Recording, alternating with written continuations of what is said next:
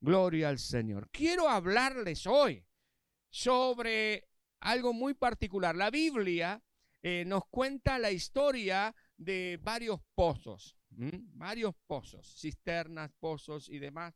Y quiero hoy hablarles de un pozo en particular. La palabra de Dios nos revela el propósito, nos revela la calidez, nos revela la profundidad del ministerio de nuestro Señor Jesucristo a favor de aquellos que le buscan, de aquellos que se acercan a Él con una necesidad y con un corazón, a veces, muchas veces, por no decir todas, un corazón quebrantado, un corazón allí eh, derrotado en fracaso y en frustración, pues allí está el Señor para bendecir, para ayudar. Qué interesante que es esto. ¿Recuerdan? Hay una, una, una, serie, una comedia televisiva que fue furor desde los 70 en adelante y que muchos de ustedes seguramente han crecido mirando esa, esa comedia infantil. El Chavo del Ocho, ¿se acuerdan? ¿Cuándo se acuerdan? No, el Chavo del Ocho. Oh, y ahora, ¿no? El Chapulín. Y ahora, ¿quién podrá defenderme, no? Y justamente el Chapulín era el que decía, oh, y ahora, ¿quién podrá defendernos? En realidad, los que estaban oprimidos, los que estaban con algún problema, por ahí venía el ladrón a asaltar a alguien, y este alguien decía, uy, y ahora, ¿quién podrá defenderme? Y aparecía el chapulín ahí con sus antenitas, su traje rojo, la CH en el corazón, ¿no? Y decía, yo, el chapulín colorado, ¿se acuerdan? Y hoy, muchos de nosotros, después de haber crecido, haber transitado, por la vida, algunos más años, otros menos años, y frente a las situaciones, a muchas de las situaciones que tenemos que afrontar, nos decimos a nosotros mismos, ¿y ahora quién podrá defenderme? Ahora, ¿quién estará por mí? y bueno, es la situación de muchos. No digo de todos, pero sí de muchos de muchos de nosotros, al menos los que somos de carne y hueso. Aquellos que son puro espíritu, evidentemente, este, no lo dirán, pero nosotros a veces nos encontramos frente a situaciones complejas que nos llevan a pensar, ¿y ahora cómo hago? ¿Ahora qué hago? ¿Mm? Y por allí damos la vuelta y le decimos, Señor, ¿dónde estoy? ¿Qué hago ahora? ¿Mm? ¿Quién me podrá ayudar? ¿Cómo podré salir adelante? Y es así que la palabra nos muestra el, camino y, encuentro en la palabra del Señor algunas, eh, algunas lecciones o tips o, algunos ejemplos de el ministerio de nuestro Señor Jesucristo, el ministerio de Dios hacia nosotros, el amor del Señor hacia nosotros, que nos ayuda a saber dónde recurrir en los tiempos de dificultad. Para aquellos que leen la Biblia seguramente ya saben de qué pozo voy a hablar. ¿eh? Pero para aquellos que por allí están medio allí con el signo de preguntas todavía sobre la cabecita y diciendo de qué va a hablar el pastor, cuál es la porción bíblica, qué es lo que va a decir, bueno, eh, abra su Biblia en San Juan capítulo 4. San Juan capítulo 4. Usted dirá, ah, pero pastor, San Juan 4 no habla de un pozo, habla de la samaritana. Vamos a ver, vamos a ver si es que habla de un pozo o no habla de un pozo. ¿eh? Así que abra por favor allí San Juan capítulo 4 y vamos a leer algunos, algunos versículos solamente como para entrar en clima, entrar en la historia. Después le voy a dejar como tarea que usted termine de leer este pasaje eh, en su hogar donde está, pero cuando termine el culto. ¿eh? Bien, ¿lo tienen todos? ¿Lo encontró ya? Así, ya abrió el smartphone, ya lo tiene. Bien. O la Biblia en soporte papel, porque ese todavía no se terminó. ¿eh? Bien. Dice la palabra del Señor en el Evangelio según San Juan, capítulo 4, versículo 1. Dice, cuando pues el Señor entendió que los fariseos habían oído decir, Jesús hace y bautiza más discípulos que Juan, aunque Jesús no bautizaba sino sus discípulos, salió de Judea y se fue otra vez a Galilea. De la parte sur de la tierra de Palestina, Él salió para ir hacia el norte, hacia Galilea. Vino pues a una ciudad de Samaria, eh, perdón, y le era necesario, dice el versículo 4, y le era necesario pasar por Samaria. Vino pues a una ciudad de Samaria llamada Sicar, junto a la heredad que Jacob dio a su hijo José. Y estaba allí el pozo de Jacob. Entonces Jesús, cansado del camino, se sentó así junto al pozo. Era como la hora sexta, mm, cerca del mediodía, pasado el mediodía quizás. Vino una mujer de Samaria a sacar agua y Jesús le dijo, dame de beber. Pues sus discípulos, los discípulos del Señor, habían ido a la ciudad a comprar de comer. La mujer samaritana le dijo, ¿cómo tú siendo judío me pides a mí de beber, que soy mujer samaritana? Porque, interesante este detalle, judíos y samaritanos no se tratan entre sí, ni siquiera entre hombres, se evitan. Respondió Jesús y le dijo, si conocieras el don de Dios, ¿y quién es el que te dice, dame de beber? Tú le pedirías y él te daría agua viva. Qué tremenda y maravillosa historia encontramos aquí.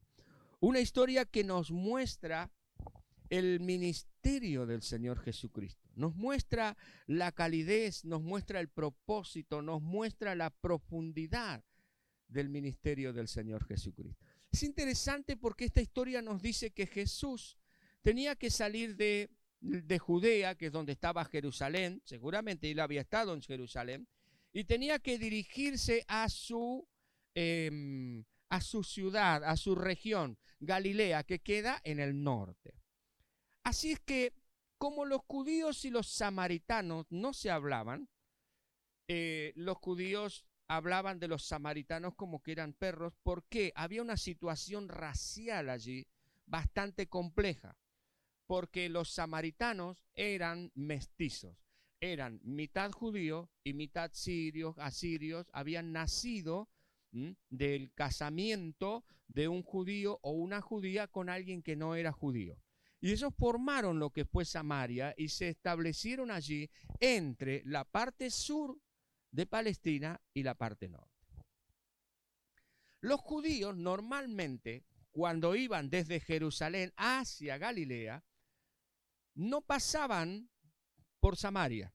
El Samaria era un camino mucho más derecho, mucho más simple y mucho más corto. Ellos cruzaban el río Jordán iban por Moab, iban costeando el río Jordán y una vez que pasaban Samaria, volvían a cruzar el río Jordán y entonces entraban en Galilea. Daban una vuelta impresionante, ¿no? Entonces, quienes tenían que viajar hacían pero muchos kilómetros de más, con tal de no toparse, de no verse, de no encontrarse con los samaritanos, porque no se hablaban. Es interesante que la palabra del Señor dice algo aquí que nos abre muchísimo los ojos con respecto al ministerio del Señor Jesucristo. Dice que Jesús salía del sur y en vez de cruzar el río Jordán, costear por el Jordán y volver a cruzar el río Jordán después de haber pasado por Samaria, Jesús, dice, nos dice el, el evangelista, dice que él tenía necesidad de pasar por Samaria. Es decir, no iba a hacer el trayecto que todos los demás hacían. Ahora, ¿cuál sería la necesidad de Jesús de pasar por Samaria? ¿Cuál era ese problema? ¿Qué urgencia tenía? Que tenía que hacer un camino más corto. Evidentemente, al ver nosotros el relato, nos damos cuenta cuál era la necesidad del Señor Jesucristo en pasar por Samaria. Y aquí encuentro la primera característica, la primera lección con respecto al ministerio del Señor Jesucristo en este pasaje. ¿Sabe qué? Jesús está donde está la necesidad. El propósito del Señor Jesucristo es cubrir nuestra necesidad. Dice él, miren, este relato lo que nos da a entender y lo que nosotros podemos ver es que el Señor Jesucristo provocó intencionalmente su encuentro con la mujer samaritana. Es muy interesante porque en primer lugar dice que le era necesario pasar por Samaria. No era una ruta normal. Entonces la pregunta es ¿por qué? ¿Por qué? ¿Por qué tenía que pasar? Pero después, cuando usted lee en particular, dice que donde él paró fue en la ciudad de Sicar, un punto determinado. Y dentro de ese punto determinado fue más preciso todavía, porque no paró en cualquier lugar de la ciudad de Sicar. No se fue al hotel, no fue a un paraje, no fue al parque, sino que dice que en particular, en especial, en específico, él fue y se sentó junto al pozo de Jacob. Interesantes. Jesús provocó el encuentro con esta mujer que tenía una gran necesidad. Como después usted lo puede ver. Los discípulos se fueron a comprar el alimento a la ciudad. Pregunto, ¿es que Jesús no podría haber ido con ellos? Jesús se quedó allí sentado junto al pozo. ¿Es que no podría haber ido con ellos? Claro, aquí la palabra relata de que Jesús estaba cansado y eso nos muestra su humanidad. Pero es que Jesús resistiría menos que sus discípulos. Porque lo que Jesús sufrió en la cruz del Calvario nos demuestra la fortaleza física que él tenía. Un hombre fuerte, un hombre robusto. Así es que él dijo, bueno, estoy cansado, vayan ustedes a comprar. Vayan ustedes al shopping, vayan ustedes al mall, vayan ustedes allí y, compren. Yo me quedo aquí. ¿Pero por qué? Porque allí había una necesidad que satisfacer. Jesús está donde está la necesidad. Así que si tú tienes una necesidad, quiero decirte hoy, Jesús está allí junto a ti. Él no se olvida. Él necesita pasar por donde tú estás para intencionalmente provocar una charla entre tú y él a los efectos de poder satisfacer tu necesidad, ayudarte, bendecirte, fortalecerte, perdonarte, llenarte de su gracia y llenarte de su amor. ¿No has pensado que quizás esta situación por la que estamos atravesando es justamente el pozo de Jacob para que tú y yo tengamos un encuentro íntimo con nuestro Señor en horas del mediodía? Porque esta mujer iba al pozo a sacar agua al mediodía, no era normal, no era, no era algo que sucedía. Las mujeres de bien, las mujeres correctas, eh, iban por la mañana a buscar agua. Al mediodía no iba nadie. ¿Por qué? Porque querían, eh, esta mujer quería evitar encontrarse con otras mujeres, justamente por su historia. Era una mujer fracasada. Era una mujer que había fracasado en su matrimonio, había fracasado en su familia, había fracasado seguramente en su moral, por lo que le dice el Señor Jesucristo más adelante, y que ella aprueba. Cuando Jesús le dice a la mujer, bueno, anda y llama a tu marido, ella le dice, Señor, no tengo marido. Formal. Y Jesús le dice, tenés razón, tuviste cinco maridos y el que ahora tienes no es tu marido. ¿Se da cuenta? En esa cultura, en ese tiempo, esta mujer estaba completamente avergonzada. Como quizás usted se siente avergonzado o avergonzada por la situación que está atravesando, por la vida que está llevando. Porque hay algo aquí adentro que a usted le está diciendo no es correcto, hay algo que no está bien en tu corazón. Te sientes mal, te sientes frustrado, te sientes desilusionado, te sientes eh, como por el piso. Y vas a buscar agua al pozo, claro, vas a buscar agua al pozo que te pueda satisfacer al menos un poquitito la sed que tienes en tu interior. Y te das cuenta que cada día tienes que volver al mismo pozo. Cada día. Y después vamos a hablar un poquitito del pozo. En segundo lugar, lo que encuentro aquí, en este pasaje de la Escritura, es que el Señor Jesucristo derriba todo prejuicio, derriba toda barrera racial o de la persona como es. Derriba todo prejuicio ofreciendo su ayuda a quien lo necesite y se acerque a Él. Hay muchos que dicen que Dios no, no bendice, que Dios no está con fulano, con mengano por sus costumbres, por sus hábitos, eh, por su estilo de vida, eh, por su filosofía, por su ideología. Y quiero decir una cosa, eso no es realidad, eso no es verdad. Porque si Jesús actuara de esa manera, con nadie en este planeta el Señor podría tener contacto. El Señor sabía lo que estaba sucediendo con esta señora. Sin embargo, Él fue donde estaba la necesidad, derribando todo prejuicio. Fíjese que al principio Él no evitó la tierra de los samaritanos.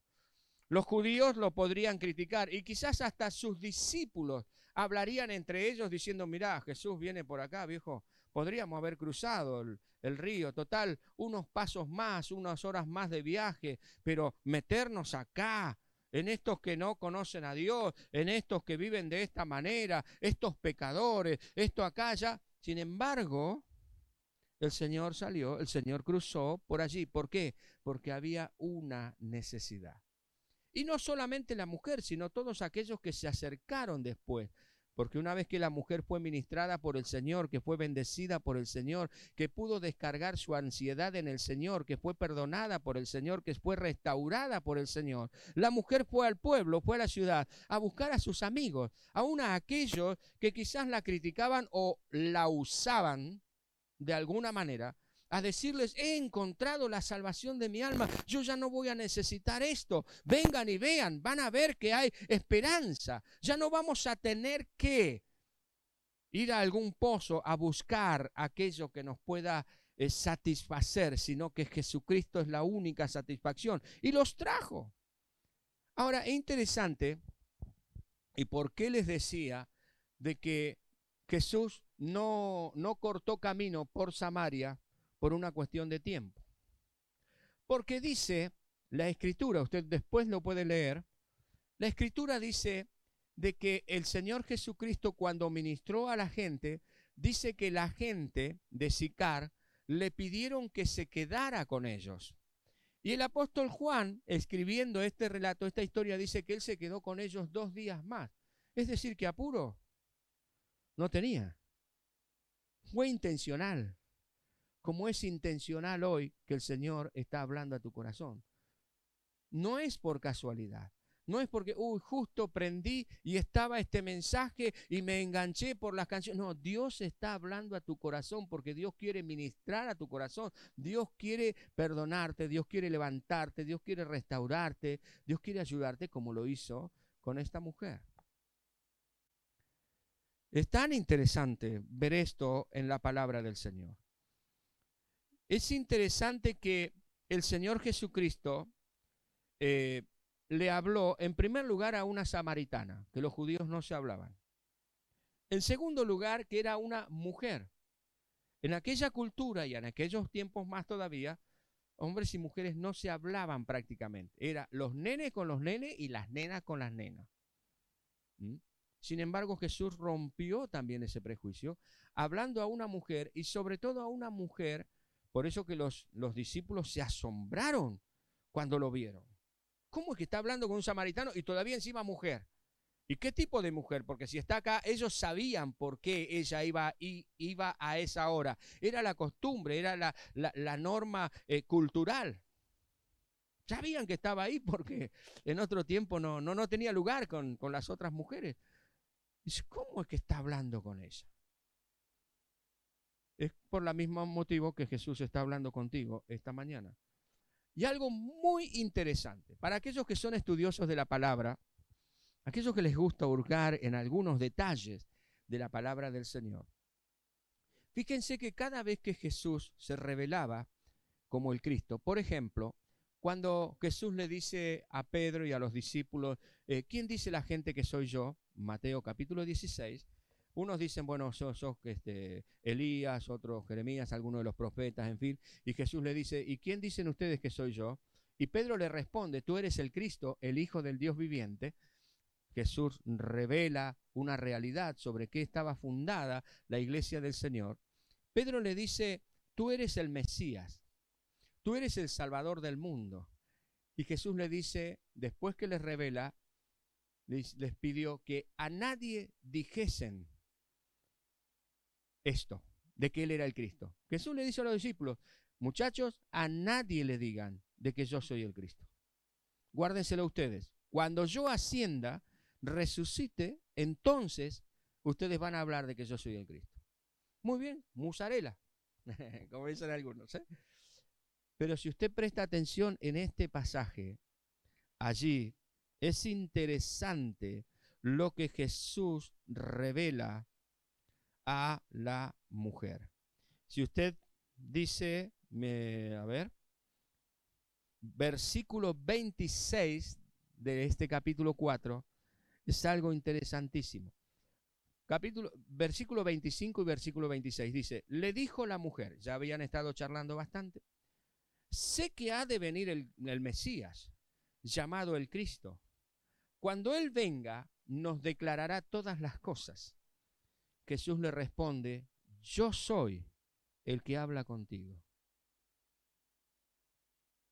Tremendo. A los discípulos les dijo, a nadie le digan de que yo soy el Cristo. Y él, a esta mujer, a esta, porque los prejuicios me refiero, ¿eh? a los prejuicios en una mujer de una vida fácil, una mujer fracasada, una mujer que estaba en vista de todo, a ella, él mismo le dice, yo soy el Cristo, yo soy el Hijo del Dios viviente. Qué maravilloso, cómo Dios rompe con todos los prejuicios cómo Dios quiebra con todas aquellas cosas. Y si tú te encuentras en esta situación tan terrible, tan avergonzado o avergonzada por los demás, que piensas que ya nadie piensa en ti, sino solamente para usarte y que ni siquiera Dios está pensando en ti, pues bien, Dios tiene una revelación particular para ti, porque Dios no mira lo que eres ahora, sino lo que tú puedes llegar a ser con su bendición. Dios nos ama a todos. Gloria a Dios. Qué maravilloso. La verdad es que esto me, me conmueve. Me conmueve. Cómo Dios nos ama y cómo Dios rompe, quiebra con todo prejuicio. Dios vino por nosotros. Ninguno, nadie merecía nada de nada. Y de hecho, el Señor Jesucristo mismo lo dice, los sanos no tienen necesidad de médico, sino los enfermos. Así que bueno, él vino por nosotros. La tercera característica, la tercera lección que encuentro con respecto al ministerio del Señor Jesucristo aquí, en este pasaje, es la profundidad del ministerio del Señor, que no es superficial. El Señor no pone remiendos, el Señor nos hace de nuevo. El apóstol Pablo lo, eh, lo resumió en una frase muy interesante, capítulo 2, versículos, capítulo, perdón, segunda Corintios, capítulo 5, versículo 17, que más de uno lo sabe de memoria, porque es tan real en nuestra vida. El apóstol Pablo dijo, de modo que si alguno está en Cristo, nueva criatura es. Las cosas viejas pasaron, he aquí todas son hechas nuevas. El Señor no pone remiendos, el Señor hace nuevas todas las cosas, hace nueva nuestra vida. Y fíjese dónde se nos revela esta realidad. Vamos a leer en la palabra versículos 13 y versículo 14.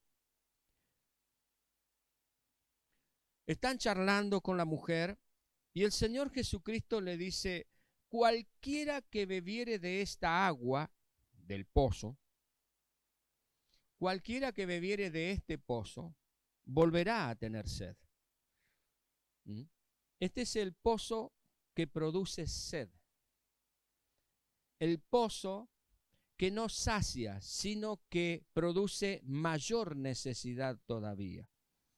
Es como cuando en pleno verano, con un calor agobiante, usted ve la publicidad de una gaseosa y la ve ah, tan fresca, la ve tan linda. Y dice, bueno, voy a saciar mi sed. Y va al kiosco, al mini market o donde sea y deme esa gaseosa, porque yo vi en la publicidad que me sacia la sed. Así que fue, la compró, se la tomó. Ah, a los cinco minutos otra vez, deme otra, porque en vez de saciar la sed, lo hace de una manera muy efímera pero uno vuelve a tener sed. Es lo mismo, este pozo pasaba lo mismo. Y es lo que sucede con el pozo donde nosotros vamos a beber para saciar nuestra sed de nuestra necesidad personal. Si no es el pozo correcto, hay sed nuevamente. Entonces Jesús le dijo a la mujer, mira mujer, cualquiera que bebiere de este pozo, volverá a tener sed. No le dijo si el agua era buena, si era mala, le dijo, va a volver a tener sed. Pero, o más el que bebiere del agua que yo le daré, no tendrá sed jamás, sino que el agua que yo le daré será en él una fuente de agua que salte para vida eterna. Aleluya. Qué maravilloso. Es la profundidad del ministerio del Señor Jesucristo. El Señor, como decía recién, no pone parches, sino que le hace todo nuevo. Hoy tenemos tantos pozos de donde tantos de nosotros vamos a beber para saciar nuestra sed. Nos sentimos fracasados y algunos vamos y bebemos del pozo del alcohol. Otros beben del pozo de los de las drogas, otros beben del pozo de la pornografía, otros beben del pozo de nuevas filosofías, todas filosofías humanísticas. La vida hay que vivirla, entonces hay que disfrutarla, pero ese pozo, en vez de satisfacer la sed, te produce mayor sed y lo que es terrible es que destruye la vida, destruye el corazón, como esta mujer. Estaba completamente destruida cuando llegó al Señor. El pozo brinda satisfacción efímera, engañosa y pasajera.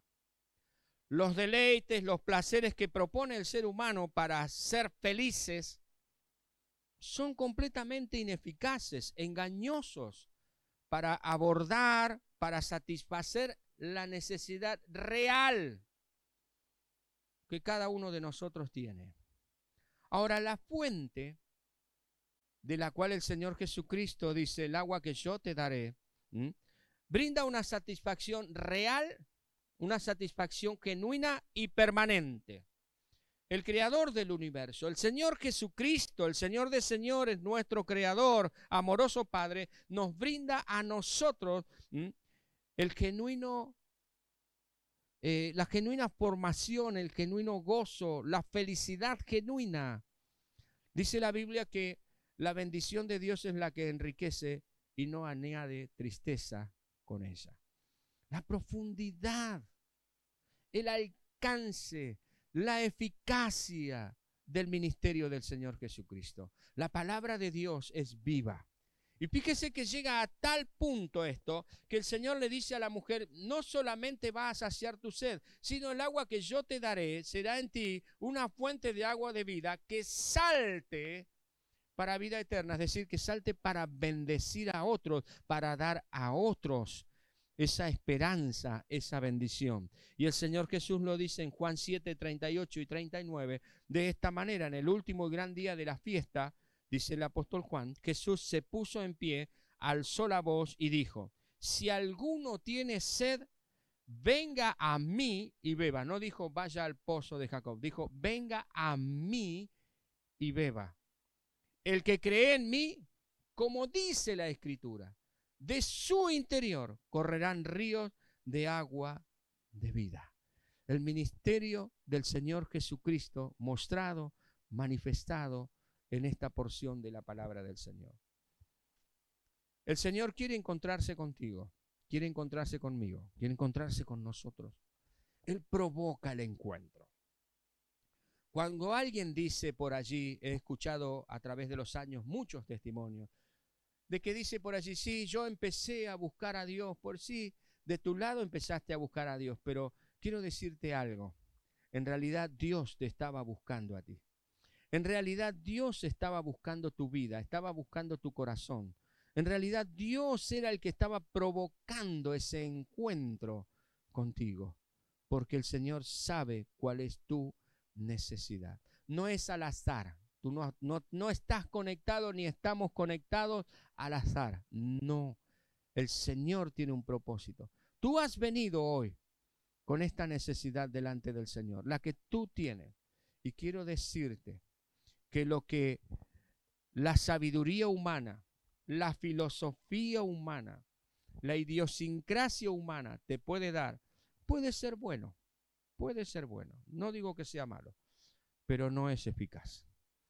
El único que puede satisfacer tu necesidad de autorrealización, de sentirte una persona real, genuina y genuinamente feliz, es el Señor Jesucristo. No hay otro. El dinero no lo puede hacer. El sexo menos. Las drogas menos. Los malos hábitos menos. Los cambios de costumbres tampoco. Algunos dicen, bueno, me va mal acá, fracasé acá con mi familia, fracasé acá con mis hijos, me voy del país. Y en el otro lugar es lo mismo. Si no solucionas tus problemas acá, los vas a ir acarreando contigo allá. Lo mismo pasa con muchos que conocen a Jesús. Comienzan a volar de congregación a congregación o a cambiar de canal en canal de YouTube. ¿eh? Ahora, y dice, no, yo me quedo con este, yo veo a este, yo veo al otro. Pero si no solucionas tu problema, si no vienes a Jesús y permites que Jesús te ministre en profundidad, el problema va a seguir estando.